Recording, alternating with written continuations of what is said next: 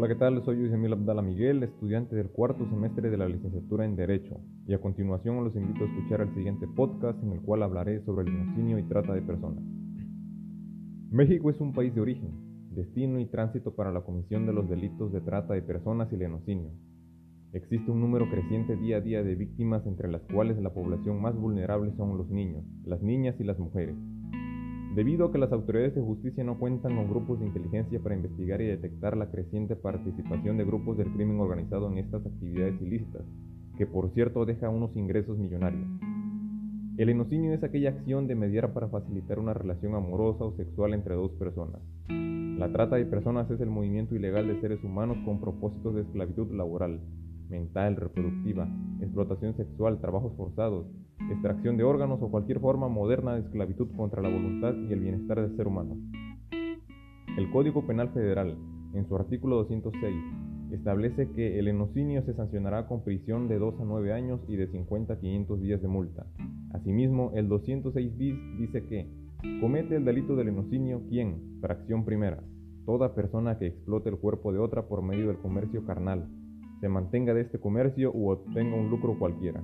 Fracción segunda, al que induzca o solicite a otra persona para que con otra comercie sexualmente con su cuerpo o le facilite los medios para que se entregue la prostitución. Y, fracción tercera, al que regentee, administre o sostenga directa o indirectamente prostíbulos, casas de cita o lugares de concurrencia expresamente dedicados a explotar la prostitución.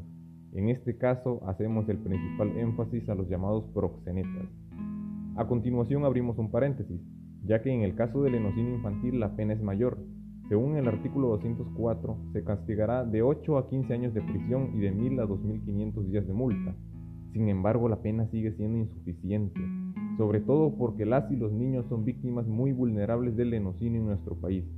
La pobreza es una de las principales causas, ya que las familias humildes a veces no tienen otra opción más que la de abandonar a sus hijos, dejándolos en manos de los delincuentes. La pobreza también provoca un importante aumento en el número de niños en las calles, lo cual los hace vulnerables y tienen que valerse por sí mismos, por lo cual se convierten en víctimas ideales para los delincuentes, quienes en su momento le ofrecen mejores condiciones de vida y trabajo en otro país, pero desgraciadamente la realidad es otra, por lo que estas niñas y niños llegan a ser explotados de manera sexual. Aquí el grave problema es que si los actores de tal delito son sentenciados por lenocinio, son condenados con sanciones mínimas, lo mismo ocurre cuando las autoridades de justicia muchas veces no investigan los abusos que sufren las mujeres por lenocinio. Se niegan a registrar la denuncia y con frecuencia abren un expediente por prostitución en lugar de investigar más a fondo. En teoría los individuos que cometen el delito de lenocinio cumplen sentencias mínimas, ocasionadas por la falta de normas que penalicen dicho delito de manera más severa. Pero en cambio, el delito de trata de personas es un problema significativo en nuestro país, Dado que en 2012 el Congreso de la Unión emitió la Ley General para prevenir, sancionar y erradicar los delitos en materia de trata de personas y para la protección y asistencia a las víctimas de estos delitos, en donde se menciona que el delito de trata de personas es mucho más complejo que el del enocinio, ya que puede estar integrado por una pluralidad de conductas y además tiene fines más amplios, incluyendo el tráfico de órganos y la esclavitud laboral, además de la sexual.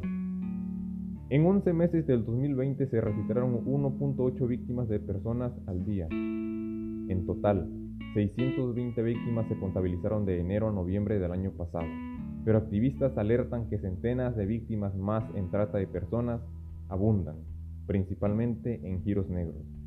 Por otro lado, el enocinio no involucra necesariamente el uso de la fuerza, solo se castiga al intermediario de la relación sexual. Es por ello que el enocinio se castiga de manera menos severa, sin embargo, este delito también implica un daño significativo para la víctima, debido a que a pesar de no involucrar necesariamente una violencia física, sí conlleva una violencia psicológica, pues muchas de estas víctimas son manipuladas, chantajeadas o engañadas para explotar su cuerpo de manera sexual.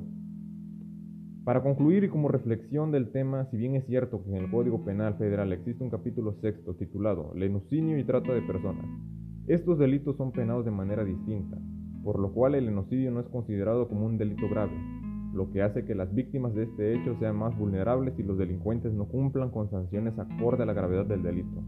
Una mejor propuesta sería que sean sancionados con una penalidad más severa, al igual que la trata de personas.